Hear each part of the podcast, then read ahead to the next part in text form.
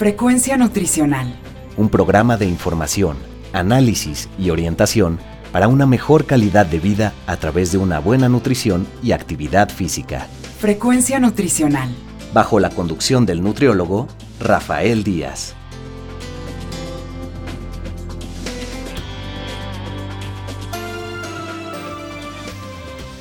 Hola amigos y amigas, les saluda Rafael Díaz García, ya estamos en su programa Frecuencia Nutricional, un programa de la Universidad Autónoma Metropolitana Unidad Xochimilco para One Radio 94.1 FM. Antes de cualquier otra cosa, quiero agradecer a todos los que durante estos días nos han seguido en nuestra página web y se han puesto en contacto con nosotros vía correo electrónico. Sus comentarios y sugerencias son muy importantes para todos los que hacemos este programa. Recuerden que Frecuencia Nutricional es un programa hecho por personal docente e investigadores de la licenciatura en nutrición humana de la UAM Xochimilco para todos ustedes, y el cual tiene como objetivo informar, analizar y orientar en los diferentes temas relacionados con la alimentación y la nutrición. Hace unos días la maestra Citlali Andrade Ramos, quien es educadora en diabetes, tuvo a bien concederle una entrevista a la doctora Norma Ramos Ibáñez y hablaron en esa ocasión sobre el tema del autocuidado de la diabetes. Si les parece, antes de presentarles la entrevista, vamos a escuchar un reportaje y regresamos.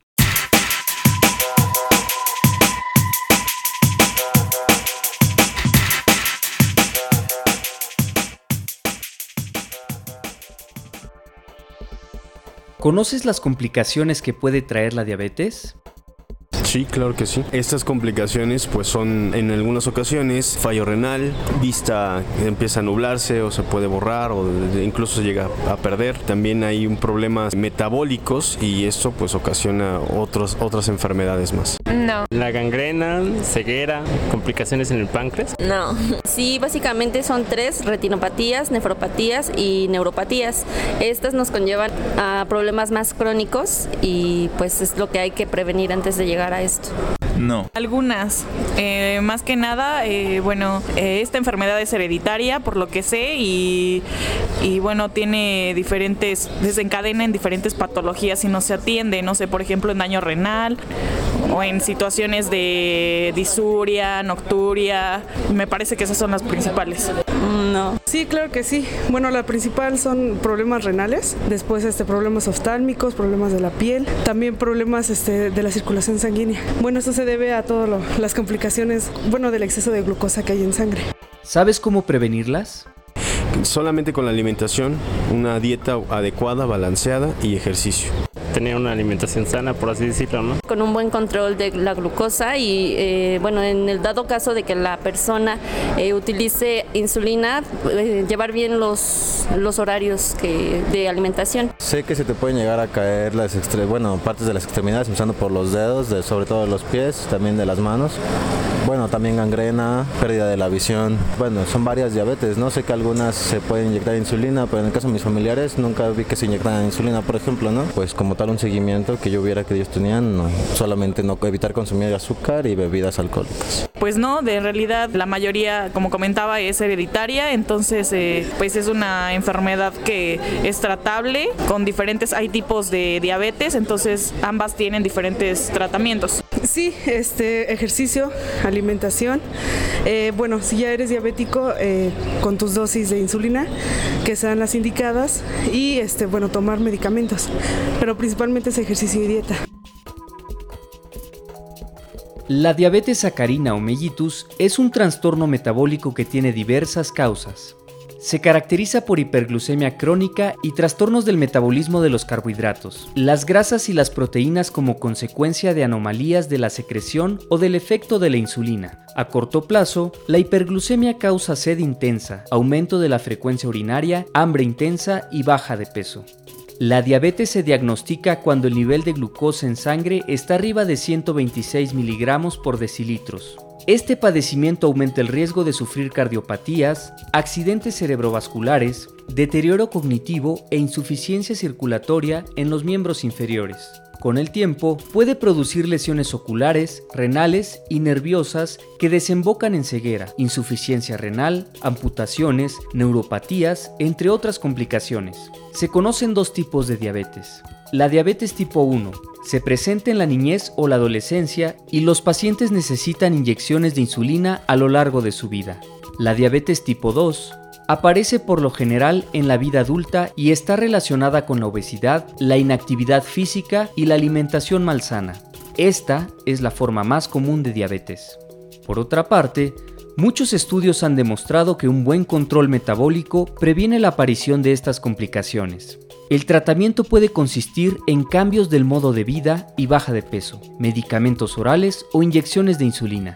Para evitar complicaciones relacionadas con la diabetes, se recomienda seguir un plan de comidas, realizar actividad física con regularidad, tomar el medicamento para la diabetes todos los días, medir el nivel de glucosa en la sangre y mantener un registro diario, realizar otras pruebas para prevenir complicaciones, establecer un horario y raciones fijas para los alimentos, de modo que se ajusten a los horarios de ejercicio y medicamentos, y por supuesto no saltarse las comidas. El objetivo principal del tratamiento es reducir a límites normales las concentraciones elevadas de azúcar en la sangre, con miras a mejorar los síntomas diabéticos y prevenir o demorar las complicaciones.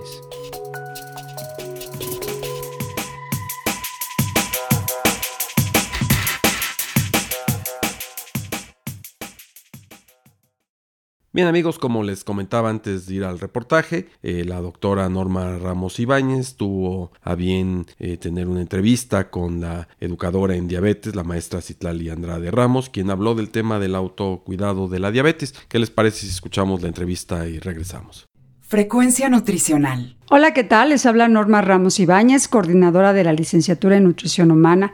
En esta ocasión nos acompaña la maestra Citrale Andrade Ramos, educadora en diabetes, quien nos va a platicar sobre el autocuidado en la diabetes. Bienvenida, Citrali. Hola, muchas gracias por la invitación. Citrali, ¿qué se entiende por diabetes? Bueno, la diabetes puede definirse como un padecimiento crónico, es degenerativo es incurable, pero es controlable. Esta es una palabra clave en la diabetes. Y bueno, se va a caracterizar por niveles elevados de glucosa en sangre la mayor parte del tiempo. Y esto se debe a un problema en la producción de insulina o en la acción de la insulina y que afecta el metabolismo de los hidratos de carbono, proteínas y grasas. Hablas sobre que es una elevada concentración de, glucosa. ¿Cómo podríamos nosotros revisar si tenemos elevada la glucosa? Bien, para personas sin diabetes, el rango normal en ayuno o 5 minutos antes de comer es entre 70 y 100 miligramos sobre decilitro. Y después de comer, contando dos horas a partir del primer bocado, la glucosa debe ser menos de 140 miligramos sobre decilitro. Cuando estos niveles están por arriba, se dice que ya tenemos una alteración en la utilización de los hidratos de carbono o una intolerancia a la glucosa. Entonces se recomienda que las personas estén haciéndose esta prueba o este examen cada eh, determinado tiempo o es digamos una vez al año, seis meses. Sí, es recomendable en cada chequeo médico que se tenga porque la diabetes normalmente se diagnostica o se identifica de manera rutinaria, eh, sin querer, ¿no? Por decirlo de alguna manera. Entonces es ideal hacernos por lo menos un examen al año general, eh, glucosa en sangre, lípidos en sangre, para poder darnos una idea de cómo nos está comportando nuestra glucosa. Y si está por arriba de estos niveles, bueno, habría que pedir otro tipo de exámenes. Eh, ya una persona que tiene diabetes, ¿qué cuidados debería de tener? O sea, ¿cómo la persona podría, tú mencionas de que la, la enfermedad es controlable, no es no es curable como tal, pero sí se puede controlar. Entonces, ¿qué recomendaciones se podrían dar? Muy bien. Bueno, en este sentido, la Asociación Americana de Educadores en Diabetes estableció siete comportamientos o actitudes de autocuidado en el paciente con diabetes. Eh, los voy a enumerar y vamos a platicar un poquito de ellos. El primero tiene que ver con el autocuidado en la alimentación, que debe ser saludable. El segundo punto es con relación al ejercicio ser más activos, el tercero en relación a la toma de medicamentos, el cuarto con el monitoreo de la glucosa sanguínea, el quinto resolución de problemas, qué hacer en casos de hipoglucemia, hiperglucemia o en días de enfermedad, esto muchos pacientes no lo saben, reducir riesgos, qué hacer, por ejemplo, para prevenir complicaciones crónicas a largo plazo y afrontamiento saludable sobre la aceptación de vivir con diabetes. Estos serían los siete puntos que se deben de cuidar en el paciente. En el primero que habla sobre comer saludablemente, pues cuál sería la alimentación saludable eh, para pacientes diabéticos, porque hay muchos mitos este, sobre esto, sobre eliminar determinados alimentos porque se tiene la idea de que están muy altos en azúcar o que no son beneficiosos, que muchas veces antes se consideraba quitar todo lo que es el pan, la tortilla. Entonces, ¿cómo sería una alimentación adecuada para ellos? Muy bien. Esto es muy importante porque una persona con diabetes no debe llevar una dieta especial, no tiene por qué llevar un régimen diferente a los demás. De hecho, todos nosotros que no tenemos diabetes podemos, debemos llevar este control, esta dieta saludable. Es decir, simplemente es llevar un estilo de vida más saludable y no hay restricciones como tal, no hay, no hay prohibiciones de alimentos, simplemente hay alimentos que podemos o debemos evitar, pero no se prohíben, ¿no? Esto está dentro de un marco de un plan de alimentación individualizado, de acuerdo al gusto de cada paciente.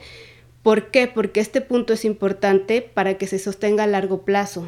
Si el paciente no encuentra que la alimentación es llevadera o es muy estricta, no lo va a seguir, ¿no? Entonces, bueno, eso por un lado. Y por otro lado, se le debe dar información al paciente sobre qué alimentos son los más recomendables para él. Por ejemplo, identificar qué alimentos contienen eh, hidratos de carbono, eh, conocer todos los grupos de alimentos, cuáles no contienen carbohidratos, qué, relación tienen los alimentos en sus niveles de glucosa, ¿sí? asociar si como tal cantidad de ciertos cereales o hidratos de carbono, cómo me van a afectar mi glucosa. El manejo de las porciones, y esto que comento yo es el conteo de hidratos de carbono. Enseñarles sobre la importancia de la fibra en el control de los niveles de glucosa, eh, respetar los horarios de comida, eso es muy importante, y relacionarlos con la toma de medicamentos para que sea a tiempo, no a destiempo, porque esto puede causar niveles bajos de glucosa, ¿no? Puede hacer un desajuste. Y también eh, la importancia de alcanzar un peso saludable para que esto sea más llevadero y eh, pueda controlarse mejor. Comentas de que entonces la persona tiene que ver dentro del grupo de cereales o de los alimentos que son más ricos en hidratos de carbono, ver eh, qué alimentos pueden controlarle su glucosa o cuáles alimentos este, podrían elevarla y con esto entonces determinar eh, qué alimentos se pudieran consumir. Entonces estamos diciendo que esto es individual, que no podemos dar una recomendación general por lo que comentaba anteriormente de que hay a veces dicen las personas, es que no como el plátano o el mango porque se va a elevar la, la glucosa, pero esto es de manera individual. Esto es individual. Y bueno, sí se maneja, por ejemplo, que las personas coman ciertas porciones cotidianamente, o sea, cantidades estándar, en una sola comida, por ejemplo, las mujeres de 3 a 4 porciones de hidratos de carbono en la comida y los hombres de 4 a 5 porciones de hidratos de comida. Esto de manera constante y esta constancia les ayuda a tener un mejor control, a que si a veces comen dos hidratos de carbono o luego ninguno, y así va a variar mucho. En, cambio, si esto es constante, puede reflejar un mejor control. Y por ejemplo, una porción, decías, de cuánto sería más o menos en gramos o cucharadas, cuánto eh, sería más. Bueno, una porción de hidratos de carbono tiene en promedio 15 gramos de hidratos de carbono. Y esto puede ser, por ejemplo, una rebanada de pan medio bolillo sin migajón, eh, puede ser de 3 a 4 cucharadas de granola. Es decir, hay muchas fuentes de hidratos de carbono que el paciente tiene que identificar y por supuesto que hay hidratos de carbono que se absorben más rápido, los hidratos de carbono simple, pero estos tendrán una aplicación específica para solución de problemas de hipoglucemia. Aunque el paciente lo puede consumir dentro de su plan de alimentación, es preferible evitarlos y reservarlos para estos casos de emergencia. Entonces, lo que, la recomendación es eh, que consuman, decías que en las mujeres, de 3 a 4. De 3 a 4 en lo, en lo general, obviamente, y de 4 a 5 porciones en hombres. Y algo más que comentaste sobre, el, en cuestión de la alimentación, es el aporte de fibra. Básicamente, ¿en qué alimentos se encontraría o qué serían más recomendables para consumir? Bueno, en general, los cereales de grano entero son ricos en fibra, las frutas con cáscara, las verduras también son ricas en fibra. Las leguminosas como frijoles, lentejas, habas, garbanzo también son una fuente muy rica de, fibra. Y la avena, por ejemplo, o los nopales, ¿no? Son algunos, algunos ejemplos de esta fibra en la dieta que uno puede incluir. Y la importancia de la fibra es que retarda la absorción de la glucosa. Entonces no hay estas excursiones en sangre de, de elevar tan rápido la glucosa, sino de una manera más sostenida. Entonces, eh, la persona puede comer de estos alimentos que son ricos en fibra y, digamos, va a poder normalizar la, la glucosa. No específicamente es uno nada más, porque a veces hay la creencia de que hay que consumir nopal todos los días y yo creo que la persona, pues si es para toda eh, su vida, pues sí, finalmente es monótono. Exacto. Hay que recordar que ningún alimento es bueno o malo, o sea, es un conjunto al final del día todo es un conjunto y todo afecta de manera diferente. La grasa también tiene esta función de retardar la absorción de glucosa. Entonces, normalmente comemos cosas armadas, ¿no? Platillos con diferentes grupos de alimentos y esto va a impactar de manera diferente. Por esto se habla de un estilo de vida saludable o de una alimentación saludable. También algo que comentabas es que las personas con este padecimiento deben de comer antes de, sus, de la aplicación de sus medicamentos. ¿Cuánto tiempo posterior a la aplicación ya sea de insulina, en este caso, o algún hipoglucemiante, ellos deberían de consumir sus alimentos o de qué depende? Bueno, depende del tipo de insulina que estén utilizando o del tipo de medicamento que estén tomando. Y esto puede tomarse, digamos, medirse sus glucosas antes de la comida y después de la comida para ver cómo afectó el medicamento, sobre todo en el caso de las pastillas, en aquellos que tienen acción hipoglucemiante. Y si nosotros no comemos suficientes hidratos de carbono junto con nuestro medicamento, nos puede llevar a una baja de glucosa, ¿no? Una hipoglucemia. Eh, o si hacemos alguna actividad física, también nos puede bajar la glucosa en sangre porque no consumimos suficientes hidratos de carbono. Entonces, esto de, la frecuencia de cada cuándo monitorizarse va a variar dependiendo el paciente, sus características y sus actividades que realice. Pero sobre todo es importante en pacientes con insulina y con eh, eh, fármacos que bajen la glucosa, la, que sean hipoglucemiantes, ¿no? como las sulfonilureas o las meglitinidas. Entonces, la recomendación aquí también sería de que se revise, de que se tomen la glucosa antes y después de consumir alimentos.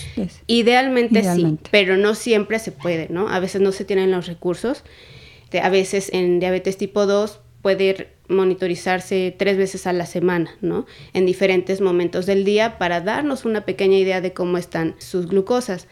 Sin embargo, un paciente que tiene un tratamiento más intensivo o que necesita más veces insulina durante el día, pues va a requerir más frecuencia por lo mismo, ¿no?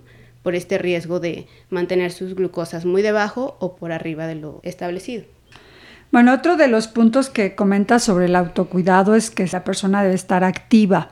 O sea, un diabético puede hacer ejercicio o está prohibido el hacer ejercicio. Bueno, antes de contestarte esa pregunta, me gustaría mencionarles un proverbio chino que dice, dale a un hombre un pescado y lo alimentarás por un día, enséñale a pescar y lo alimentarás para toda la vida. Este concepto aplica a todos los autocuidados de la diabetes. Entonces, al paciente se le tiene que enseñar, informar, es darles herramientas, informarles, para que ellos con esta información puedan tomar sus decisiones correctamente. En el caso del ejercicio, antes que nada se debe saber si el paciente puede hacerlo, tiene que realizarse un chequeo médico y el médico debe de decir si puede o no hacer dependiendo de las complicaciones que se le hayan encontrado al momento. Hay pacientes que ni saben que tienen ya complicaciones desarrolladas, por ejemplo, de retinopatía o de ojos o en los nervios, en las extremidades, ¿no? Entonces va a ser muy importante primero hacer este control. Y después de este control, los ejercicios que se recomiendan son principalmente los, la actividad física programada de tipo aeróbica. Hay otros ejercicios como actividad física de resistencia y otra de estiramiento y flexibilidad. Pero la que tiene más impacto en, el control de la glucosa es la actividad física aeróbica. Ahora, ¿con qué frecuencia? Se recomienda que el paciente haga 150 minutos por semana con una actividad moderada de 30 minutos o 5 días a la semana con 30 minutos diarios. Esto obviamente debe ser progresivo. Si no hace actividad física, primero 5 minutos, luego subir a 10 y posteriormente hasta alcanzar los 30 minutos o más. En el caso de sobrepeso o obesidad se recomienda 45 a 60 minutos para pérdida de peso, pero esto ya lo estipulará su médico y junto con su nutriólogo. Ahora, ¿en qué intensidad se debe trabajar? En general la recomendación es moderada. Y esto, ¿cómo lo podemos medir fácilmente? Pues que el paciente durante la actividad pueda hablar o pueda cantar. Si el paciente se le hace difícil hablar, esto ya entra en una, actividad más intensa y esto ya no es recomendable. ¿sí? Entonces, esa podría ser una orientación sobre qué tan intensa hacer la actividad. Y en el caso, eh, comentabas que son 30 minutos, cinco veces a la semana. A la semana. O eh, para personas que tienen el sobrepeso o obesidad sería 60 minutos, pero ir paulatinamente. Paulatinamente. Y esto afecta, digamos, en cuestión, el, beneficio que tiene el ejercicio en las personas con diabetes es porque se regulariza su glucosa o porque evita que tengan otras complicaciones. Bueno, sí, son muchos, son demasiados los beneficios en realidad. Para empezar, ayuda a controlar la glucosa porque el ejercicio hace que la insulina actúe mejor en el cuerpo. Por otro lado, ayuda a bajar colesterol que se dice de tipo malo, el colesterol LDL, y aumenta el HDL o colesterol bueno, que se considera un cardioprotector y hay que considerar que el paciente con diabetes tiene un alto riesgo de enfermedad cardiovascular. Tiene el doble de riesgo que una persona sin diabetes por el solo hecho de tener el padecimiento. Tiene eh, la ventaja de que ayuda al bienestar emocional, físico, ¿sí? ayuda a disminuir el estrés. Y bueno, en general controla la presión arterial, ayuda a la baja de peso, sobre todo en la grasa acumulada en la zona del abdomen, que es una grasa que se asocia también a enfermedad cardiovascular y bueno, en general serían los beneficios para la persona con diabetes. Para la persona con diabetes. Y, en cuestión de los medicamentos, digamos, se consuman, en, bueno, sobre todo los hipoglucemiantes, se reduzca la cantidad de ellos o de insulina con el hacer el ejercicio. Sí. Es importante siempre considerar el tipo de, medicación que se nos prescribe, pues, porque si nosotros detectamos niveles de glucosa por debajo de cierto rango que nuestro médico nos indica, nosotros debemos de consumir una colación con hidratos de carbono antes del ejercicio, ¿sí? o posterior al ejercicio. Y hay que tener mucho cuidado con ejercicio que se realice, por ejemplo, fuera de, de lo habitual o en la tarde-noche, porque el ejercicio tiene un efecto, digamos, tardío en cuanto a cómo afecta la glucosa y puede causar hipoglucemias nocturnas es decir, mientras dormimos. Y si nosotros no sabemos cómo están nuestros niveles antes de dormir y ya estaban bajos, podemos caer en una hipoglucemia, pero durmiendo. Entonces no somos conscientes de ello y puede ser bastante grave. Entonces la recomendación sería antes de qué hora, digamos, en términos generales, sería eh, antes de la cena, que pudieran ellos hacer una actividad física.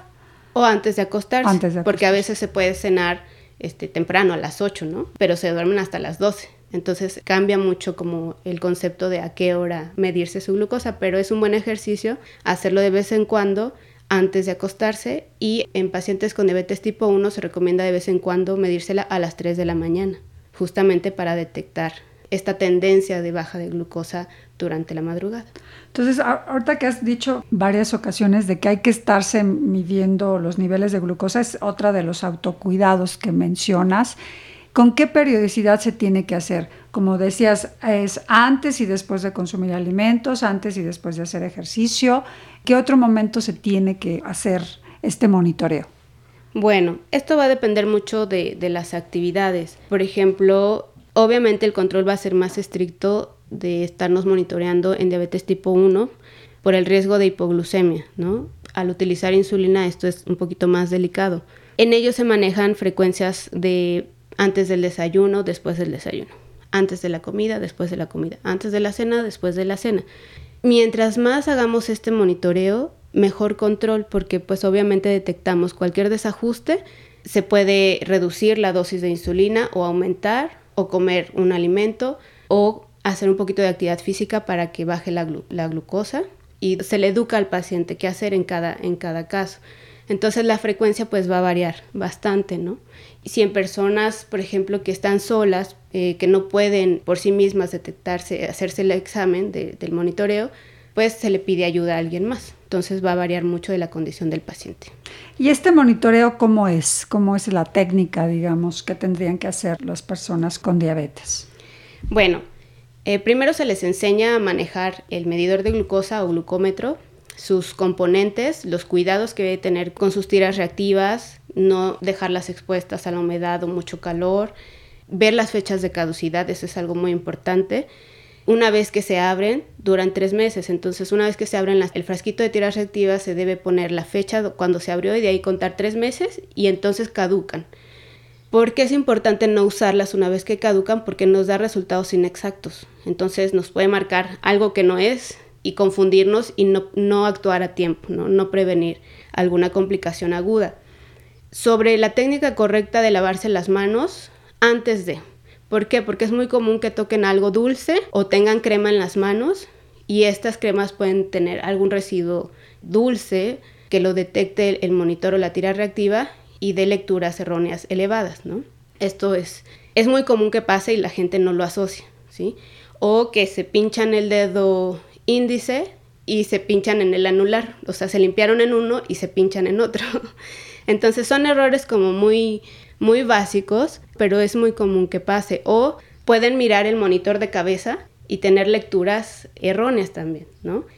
Y, em, y, este tipo de monitoreo, digamos, le sirve para que el médico, en un momento, y también la nutrióloga, pueda darle el tratamiento adecuado. ¿O de qué depende o para qué les va a servir, digamos? Bueno, vamos a poner un ejemplo. Si nosotros tratamos de controlar la glucosa sin una supervisión, es como manejar sin un velocímetro. Vamos a ciegas, ¿no? Entonces, tanto el paciente como el profesional de la salud si no tenemos cifras de sus glucosas, no sabemos cómo ayudarle porque no tenemos ni idea si están bajas, si están altas, si están dentro del rango establecido. Y entonces es una herramienta muy útil para hacer ajustes, para detectar tendencias, tendencias de hipoglucemia en algún momento del día o de glucosas elevadas, hiperglucemias, y poder hacer ajustes ya sea en medicación o en alimentación o en actividad física. Entonces es muy importante que el paciente lleve una bitácora y registre el momento, el día, lo que comió y si sintió algunos síntomas, anotarlo para que él pueda relacionar qué evento hizo durante el día que le ocasionó esta, este nivel de lectura. Entonces aquí, aquí sería mucho énfasis en lo que se ha mencionado del autocuidado, es también la educación, la educación sumamente importante para él, pues sobre todo pues en el monitoreo, en, en estar percibiendo si, tiene alguna, algún síntoma o signo que esté presentando, comunicarlo al médico o a la nutrióloga. Así es. Se hace mucho hincapié en que el paciente entre más se conozca, pues mejor va a detectar cosas, ¿no? Para prevenirlas. Por ejemplo, aprender a detectar síntomas de hipoglucemia, ¿sí? Esto es muy importante. Digamos, una misma persona que tiene una hipoglucemia puede sentir diferente se siente, cada persona es única y, siente de manera diferente los eventos de hipoglucemia. Y en este caso, cuando el paciente tiene sudoración, está irritable, que es algo muy común de la hipoglucemia, cansancio, dolor de cabeza, visión borrosa, mucha hambre, ¿sí? Todos estos sin temblor, temblor, en, eh, hormigueos alrededor de los labios o en las manos o en los pies, todos estos son síntomas que avisan que probablemente está ocurriendo un evento de hipoglucemia. Ahora, de las cosas más importantes y rescatables del automonitoreo es que detecta hipoglucemias asintomáticas. Hay pacientes que no tienen síntomas de alerta, de alarma, ¿no? Para avisar que viene una hipoglucemia. Simplemente se saltan ese proceso y caen en un coma, ¿sí? Hay pérdida de la inconsciencia y eso ya es el, grado más alto de, de hipoglucemia, ¿no? ¿Y esto por qué? Bueno, muchos pacientes con muchos años de enfermedad tienen afectación de los nervios, o niños pequeños que no pueden avisar, etcétera, llegan hasta estos extremos. Entonces, eso es algo demasiado importante del automonitoreo, porque es, es común y es una cosa que puede llevar hasta la muerte. ¿No? Es una gravedad. Entonces es algo importante que sí ellos estén detectando cuando tienen su glucosa baja, porque como decías, pues no, ellos no presentan ninguna sintomatología, entonces ya cuando está el problema a lo mejor ya tienen un, coma diabético que les puede causar la muerte. Exactamente. Y una persona que tiene una hipoglucemia, digamos que se le está detectando con este automonitoreo, ¿qué debe de hacer? En primer lugar, nosotros le enseñamos al paciente a utilizar una regla que se llama la regla de los 15. Medirse y detectar por debajo de 70 miligramos sobre decilitro se considera una hipoglucemia. ¿Qué hacer? Si se está consciente, se debe consumir una porción de hidratos de carbono con 15 gramos aproximadamente contar 15 minutos y volverse a medir la glucosa en sangre. Si estos niveles todavía no están en un rango seguro, se le vuelve a dar otra porción de hidratos de carbono y se vuelven a contar a los 15 minutos. Si en ese momento ya se normalizó y está dentro de un rango seguro, se le deja de dar hidratos de carbono y se monitorea por la siguiente hora para ver que no haya recaída de, de hipoglucemias. Si el paciente aún tiene síntomas, pero sus rangos están ya normales, tampoco se les debe dar hidratos de carbono, ¿sí? No hay que guiarse tanto por los síntomas, sino más bien con el monitor es más exacto. Y no caer en el sobretratamiento de la hipoglucemia, porque nos lleva al caso contrario. Sustituimos un problema por otro. De hipoglucemia nos vamos a hiperglucemia. Y entonces, pues bueno, esto también puede ser peligroso. Entonces, lo, recomendable es que se estén automonitoreando la glucosa, sería lo más, más adecuado en diferentes momentos del, del día para que ellos también vayan teniendo esto de control. Así es. Pues esta enfermedad, como decías, es incurable y pues yo creo que aquí la persona que tiene este problema pues tiene que tener una actitud positiva, que es también parte del autocuidado. ¿Cómo le podríamos recomendar que tenga una actitud positiva? Hay que recordar que el paciente pues tiene un duelo finalmente por la pérdida de la salud y hay que comprender su proceso si un paciente no está listo para hacer un tratamiento porque todavía no le cae el 20 que tiene el padecimiento, pues aunque tenga el mejor nutriólogo, endocrinólogo, médico, pues no vamos a poder hacer mucho por él. Entonces se debe de trabajar mucho emocionalmente con el paciente porque también esto trae bienestar en el control de la glucosa. Pensamientos negativos descontrolan, ¿sí? Se recomienda muchos, muchos ejercicios de relajación, por ejemplo el yoga, el tai chi, meditación, ejercicios que te ayuden a respirar y calmarte y dejar fluir esos pensamientos negativos y sustituirlos por otros. Y bueno, vivir con diabetes, al contrario de lo que se cree, es lo mejor que le puede pasar a la persona porque es una oportunidad para vivir mejor. No es el fin del mundo, todo lo contrario, y hay que, hay que cuidarse, ¿no? Hay que quererse, hay que aceptarlo y vivir con ella. Para las personas con diabetes, digamos, ellos no tienen alguna otra complicación, pueden llevar una vida normal. ¿Cuáles serían de las, digamos, tres recomendaciones más importantes? Bueno, la primera es que traten de informarse lo más que puedan por cualquier medio. El paciente entre más sepa de su enfermedad, pues va a saber controlarla mucho mejor. En segundo lugar, pues el automonitoreo en la medida de lo posible es otra de las recomendaciones. Y por último sería que sean constantes en sus chequeos médicos que no lo dejen pasar, ¿sí? Por ejemplo, hay que hacerse chequeos médicos de los ojos con especialistas, ¿no? Porque si no, se puede perder tiempo valioso. Hacerse una revisión de fondo de ojo por lo menos una vez al año, con el dentista por lo menos dos veces al año para hacer una limpieza o evitar eh, que haya infecciones, porque las infecciones generan descontrol de la glucosa. Y otra muy importante, que los pacientes no saben que las emociones afectan a sus niveles de glucosa y se frustran porque pueden estar haciendo las cosas bien y de repente ven sus niveles por fuera del rango y se frustran. Entonces, en la medida de que ellos entiendan que hay factores externos que afectan estas lecturas, ellos pueden entenderlo mejor y, y no ser tan estrictos consigo mismos. Pues ha sido muy interesante esta plática con la maestra Citrale Andrade y pues esperemos contar con su presencia en otro programa. Le agradecemos por su participación y esperemos que haya sido del agrado de nuestros radioescuchas. Hasta pronto. Frecuencia nutricional. Bien amigos, esta es la entrevista que concedió la maestra Citlali Andrade Ramos a la doctora Norma Ramos Ibáñez. Esperemos que haya sido del agrado de todos ustedes. Estamos terminando nuestro programa y esperamos poder seguir en contacto a través de nuestra página web http diagonal diagonal frecuencia nutricional .xoc.1.mx. Asimismo lo pueden hacer enviándonos sus comentarios a nuestro correo electrónico frecuencia nutricional arroba correo y también pueden estar en contacto con nosotros en Twitter y Facebook. Les recuerdo que pueden escuchar todos nuestros programas anteriores en www.miscloud.com diagonal frecuencia nutricional.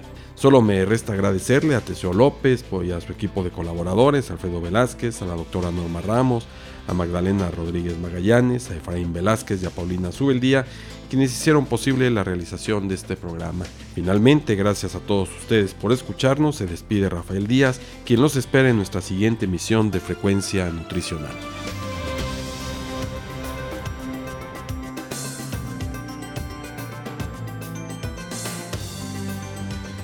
Frecuencia nutricional.